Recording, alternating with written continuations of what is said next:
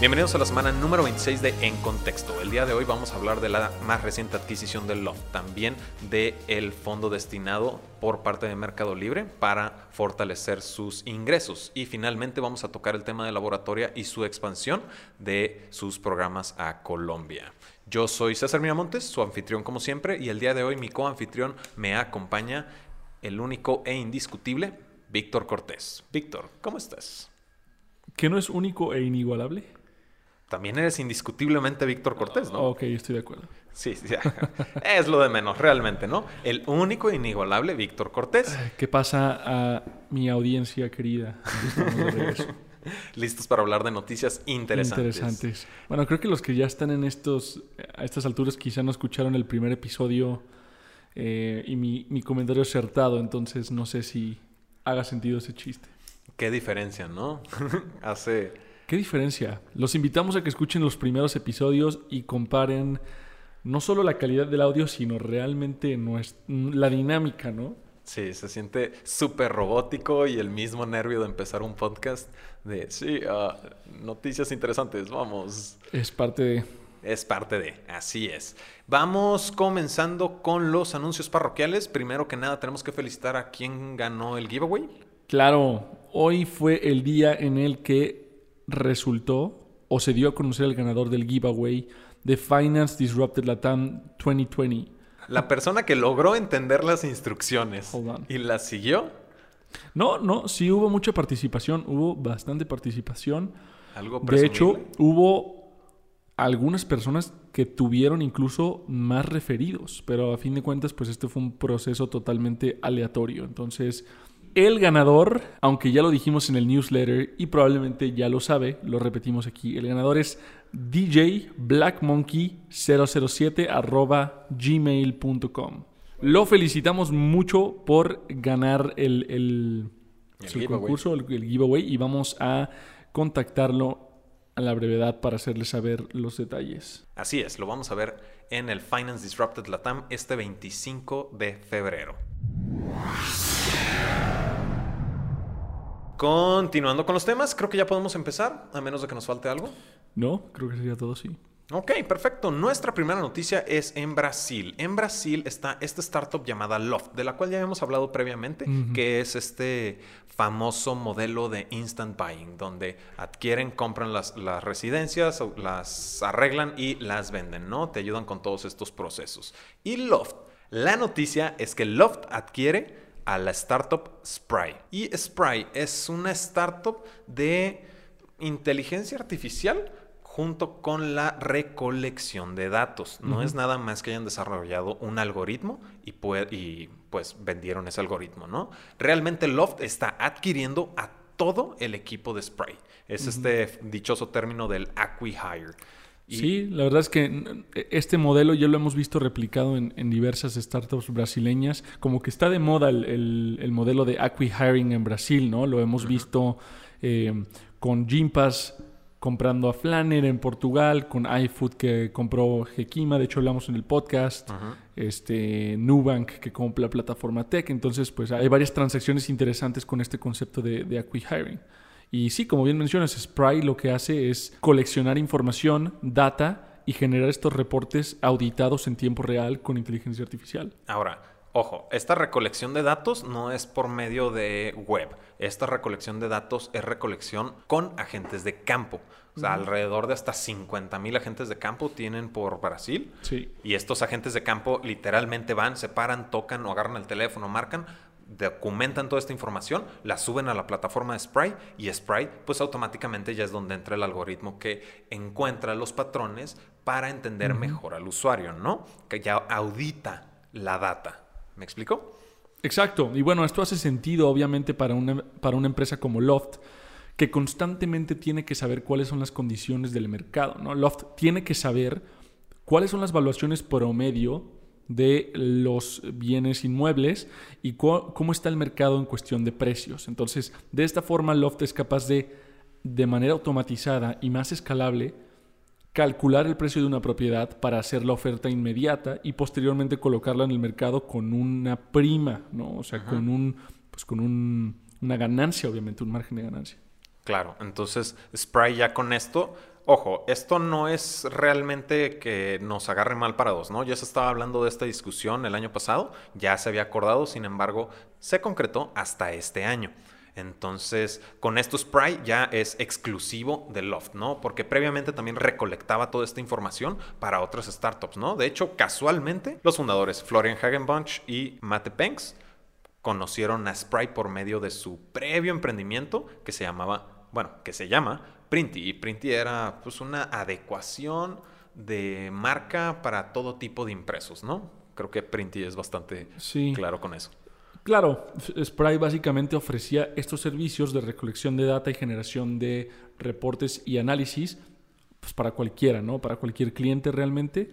Eh, y ahora lo que va a hacer es ser un departamento más, un órgano más de Loft. Entonces, su tecnología y el talento va a ser usado exclusivamente para estar en el top del mercado inmobiliario, ¿no?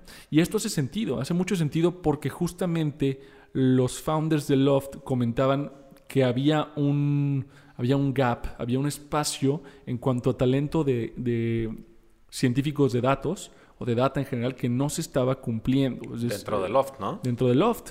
O sea, no había suficiente talento para cumplir o satisfacer la demanda que tenía la empresa. Esto es muy interesante, creo yo, y es algo que tienen que tener en mente todos los escuchas. No hay suficiente talento ahorita en la TAM para ciertas profesiones y esto, esta demanda va a ir creciendo. Entonces, creo que es muy importante también estar al pendiente cuáles son las tendencias laborales tanto para founders como para startup employees, ¿no? Los empleados de las mismas empresas. Sí, y de hecho vamos a llegar a ese tema más adelante con nuestra última noticia que es laboratoria, pero eh, aterrizando pues dentro de todo esto, nada más eh, dejemos ahí súper claro, ¿no? Loft está adquiriendo a Spry para utilizar toda esta tecnología que con los 50 mil agentes de campo que tiene, o bueno, registrados, ¿no? Definitivamente no todos operan como en Uber.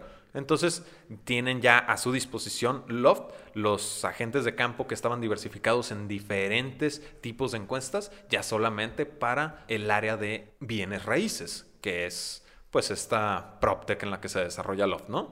Y van a ser de nuevo 50 mil agentes de campo que ya operan en 2 mil y medio municipios en Brasil.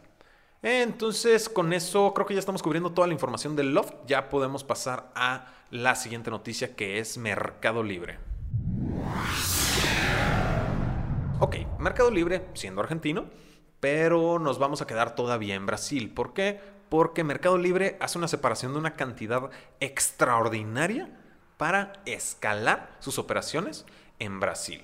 La cantidad que destinó Mercado Libre es de 920.5 millones de dólares para, uno, mejorar sus operaciones de e-commerce, que va más por la parte de logística y tiempos de entrega, y dos, fortalecer, iba a decir mercado pago, pero pues realmente extender los servicios financieros que pueden, que pueden proporcionar, ¿no? Que a final de cuentas es alrededor de lo mismo, pero tenía que hacer esa aclaración. Todo esto pues viene directamente de la comunicación realizada por Stelio Tolda, quien es el vicepresidente ejecutivo para Latinoamérica de Mercado Libre. Ahora, de nuevo, es el reducir los tiempos de entrega y algo bien interesante que menciona Stelio Tolda es justamente el que quieren enfocarse este 2020, se quieren centrar en la rentabilidad. O sea, mm. dice, para finales de 2020 tenemos que cerrarlo más cerca de, de las ganancias. Qué hermoso. Sí, realmente. ideal, ¿no? Pero. Uh, pues realmente, mira, me parece un poco extraño de Mercado Libre, porque si bien ya es una empresa. Si bien todavía existe mucha área de crecimiento, pues es una empresa ya más consolidada, ¿te recuerdo? Claro. Es decir, no esperarías que actúe de la forma en la que una startup que apenas está iniciando y tiene esta hambre de crecer indefinidamente y de invertir una cantidad de capital indefinida también para crecer, ¿no? Entonces me parece extraño que ahorita se esté enfocando en la rentabilidad porque honestamente yo ya había pensado que eso era el objetivo de Mercado Libre a estas alturas. Pues ahí entra el, vamos, vamos entrando como a la lógica de los movimientos, ¿no? Y lógica de movimientos porque pues obviamente ya lo habías tú comentado cuando te aventaste todo tu, tour de Rockstar por toda Latinoamérica al momento de hablar de la importancia de los marketplaces en Brasil, ¿no? Hemos visto incluso las inversiones de SoftBank en e-commerce en Brasil como Madeira Madeira, que es el primero que se me viene a la mente, ¿no? Entonces ahí, pues Mercado Libre es como, o me están ganando por ahí y tengo que reforzarme y muy fuertemente, o simplemente, pues conozco esta área y necesito reforzarla para poder lograr una rentabilidad que es la moda del 2020 por alguna extraña razón. Claro, no, pero hay algo muy interesante eh, en relación a Mercado Libre, particularmente en Latinoamérica. Si bien nosotros pensaríamos que Amazon es el titán que domina el e-commerce a nivel mundial, Latinoamérica tiene una relación muy estrecha con Mercado Libre, porque está muy involucrada en ciertos productos y muy involucrada también en el ecosistema emprendedor como tal. De hecho, justamente ahora que lo mencionas, cuando estuve en Argentina, platiqué con una startup llamada Nubimetrics. Y bueno, Nubimetrics lo que hace es, es prácticamente un producto que le ayuda a los vendedores de Mercado Libre a predecir las tendencias de producto y de venta. Es decir, saber qué vender, en qué etapas, a qué audiencia, eh, con qué frecuencia. Entonces, me parece súper interesante que su único enfoque fue en Mercado Libre. Y esto está súper interesante. Obviamente tuvo algo que ver que conocían a los founders de Mercado Libre o que estuvieron ahí directamente involucrados con ellos porque la liberación de la API de Mercado Libre solo se dio para ciertas personas a la cual los de Nubimetrics tienen acceso. Pero de todos modos, me parece muy interesante el tipo de, de conexión que hay, ¿no? O cercanía que hay con Mercado Libre a nivel LATAM. Entonces, sí, Amazon tiene mucha fuerza, pero yo honestamente creo que Mercado Libre tiene mucho, mucho potencial de dominar el mercado en LATAM. Siento también que el peso que tiene Mercado Libre es por su presencia en Latinoamérica previa al mismo Amazon, ¿no? ¿Sabes? Digo, por lo menos dentro de mi experiencia, y no estoy sacando esto de ningún dato ni de ninguna estadística, pero justo es el. Yo conocí primero a Mercado Libre y sabía cómo fungía Mercado Libre antes de saber que existía Amazon. ¿Sabes? Amazon llega y pues ya nos damos nuestros aires de, de, americanos pidiendo desde Amazon, pero al final de cuentas el servicio se proporciona desde antes en Latinoamérica con Mercado Libre. Totalmente, totalmente. O sea, creo que nos pasa mucho a los latinoamericanos, ¿no? Que Mercado Libre lo, lo conocemos prácticamente de años años, exactamente, ¿no? Entonces, en resumen, pues Mercado Libre va a fortalecer sus, sobre todo va por la parte logística y reducción de tiempos de entrega y proporcionar más servicios financieros en Brasil. Eh, nada más que para la cuestión de los servicios financieros, siguen esperando la aprobación del Banco Central de Brasil, nada más como pequeño dato, no es como que ya se esté implementando como tal, ¿no? Ahora sí, vámonos a nuestra última noticia y esta es en Colombia slash Perú. Perú.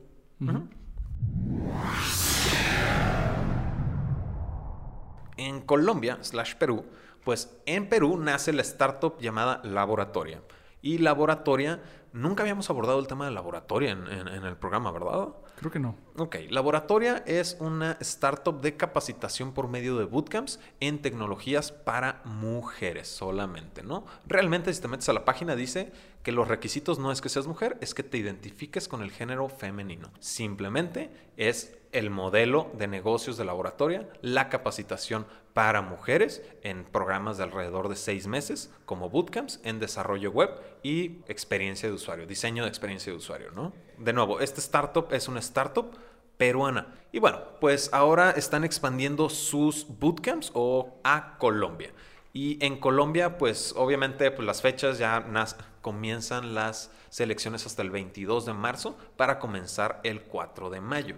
Bueno, para aquellos que no conocen laboratoria, me gustaría también ponerlo un poco más en contexto, vale la redundancia, de, de, realmente cuál es el impacto que ha tenido en la TAM actualmente. ¿no? Laboratoria tiene presencia en México, tanto en Guadalajara como en Ciudad de México, en Ecuador, en Perú, en Santiago de Chile y en Sao Paulo, Brasil. Me parece muy interesante que haya decidido, por ejemplo, pasar a Ecuador antes que a, que a Colombia, pero bueno, debería haber algún, algún tipo de, eh, de, razón detrás, ¿no? En la actualidad hay más de 1.300 egresadas en laboratoria, entonces realmente ya están teniendo un impacto muy, muy importante y sobre todo por lo que estábamos mencionando en un inicio, ¿no? Que hay vacantes que por más que haya demanda por parte de las empresas, simplemente no hay o no hay visibilidad de esas vacantes o no hay realmente la cantidad de talento para poder llenar esas vacantes. Entonces, creo que las empresas de tecnología y las empresas que están enseñando a programar o enseñando cualquier, eh, cualquier habilidad, digamos que de las profesiones del futuro, me parece una tremenda oportunidad de negocio y de impacto social. Ah, probablemente entraron a Ecuador previo a Colombia porque debe de haber ahí alguna cifra que les haya indicado una mayor necesidad de capacitación en mujeres en Ecuador a Colombia. Claro, ¿no? Y, pues hay algo interesante también en Ecuador, que justamente lo, vi hace un par de días en una estadística en, en Twitter, y ahorita la busqué rápido. En CNN dice que Ecuador es el segundo país del mundo que tiene el mayor porcentaje de adultos que están empezando un negocio y que lo han o sea, que lo han manejado por más de tres años. Entonces, obviamente, estos negocios son más que nada pymes, ¿no? Empresas pequeñas, no, no tanto startups. Pero este ratio, esta, esta razón de que los ecuatorianos son emprendedores como tal, puede significar también una razón importante para decidir entrar a Ecuador. Interesante, hay puros países africanos. Ecuador está en segundo lugar y como hasta el séptimo entra Chile, Colombia y Perú. Entonces, e, esa estadística está bastante interesante. Entonces, bueno, creo que puede ser una razón, pero de todos modos, creo que el ecosistema ecuatoriano todavía no se desarrolla lo suficiente como el colombiano y por eso tengo esa disyuntiva de cuál habrá sido la razón. Pero bueno, ese no es el tema de este programa. este programa es que entraron a Colombia. Así es, van a lanzar su programa en Colombia y pues ya los seleccionados comienzan el programa hasta el 4 de mayo, ¿no? Con todo esto, pues es el, abordar y lo que previamente mencionabas antes de que te interrumpiera hablando de, de la cuestión de Ecuador, y es que sí, en efecto, ya podemos ver con mucha claridad a dónde van los trabajos del futuro y cómo se están logrando adecuar las, las carreras tradicionales al futuro. ¿Por qué? Porque yo como comunicólogo que cero matemáticas, pues realmente también tuve que eh, entender cómo funciona un lenguaje de programación. Digo, los básicos, no soy programador, pero finalmente es el, el dar ese enfoque para entender a dónde va el mundo y poder adecuar el conocimiento de la misma carrera a donde apunta todo, ¿no? Que es meramente desarrollo de software. Lo estamos viendo que todos le están invirtiendo a adquirir a otros en inteligencia artificial este año. Estamos viendo el desarrollo del, programa de, SoftBank. Claro. Para capacitar a gente con las startups de su portafolio en, en inteligencia artificial, ¿no? Entonces realmente las carreras, todas en cierto punto tienen que entender de tecnología, de software, de programación para eventualmente implementarlo o aterrizarlo a su área de desarrollo. Sí, y la verdad, volvemos a lo que platicábamos hace un par de episodios. Les recomiendo mucho la nueva serie de, YouTube, The Age of AI, ¿no? Protagonizada por Robert Downey Jr., en la que realmente platican y mencionan cuáles son los cambios que se vienen próximamente, ya ni siquiera estamos hablando en, 20 años, ¿no? En los próximos 5 a 10 años, qué es lo que va a cambiar en el mundo con la inteligencia artificial. Y junto con esto, recomiendo otro libro también ahí, AI Superpowers, ¿no? Prácticamente cómo está el estado de la inteligencia artificial entre China y Estados Unidos y cuál es el futuro que nos depara a todos. Entonces, ahí apúntenle también. Así es, puede ser de bastante, bastante utilidad. Con eso realmente estamos concluyendo las tres noticias más importantes en el mundo del emprendimiento, tecnología y capital de riesgo en América Latina. El día de hoy es martes, nos vemos en dos días más, este jueves, con más información, más contenido dentro de este ecosistema. Como siempre, yo fui César Miramontes. Yo soy Víctor Cortés. Y ahora sí estás en contexto.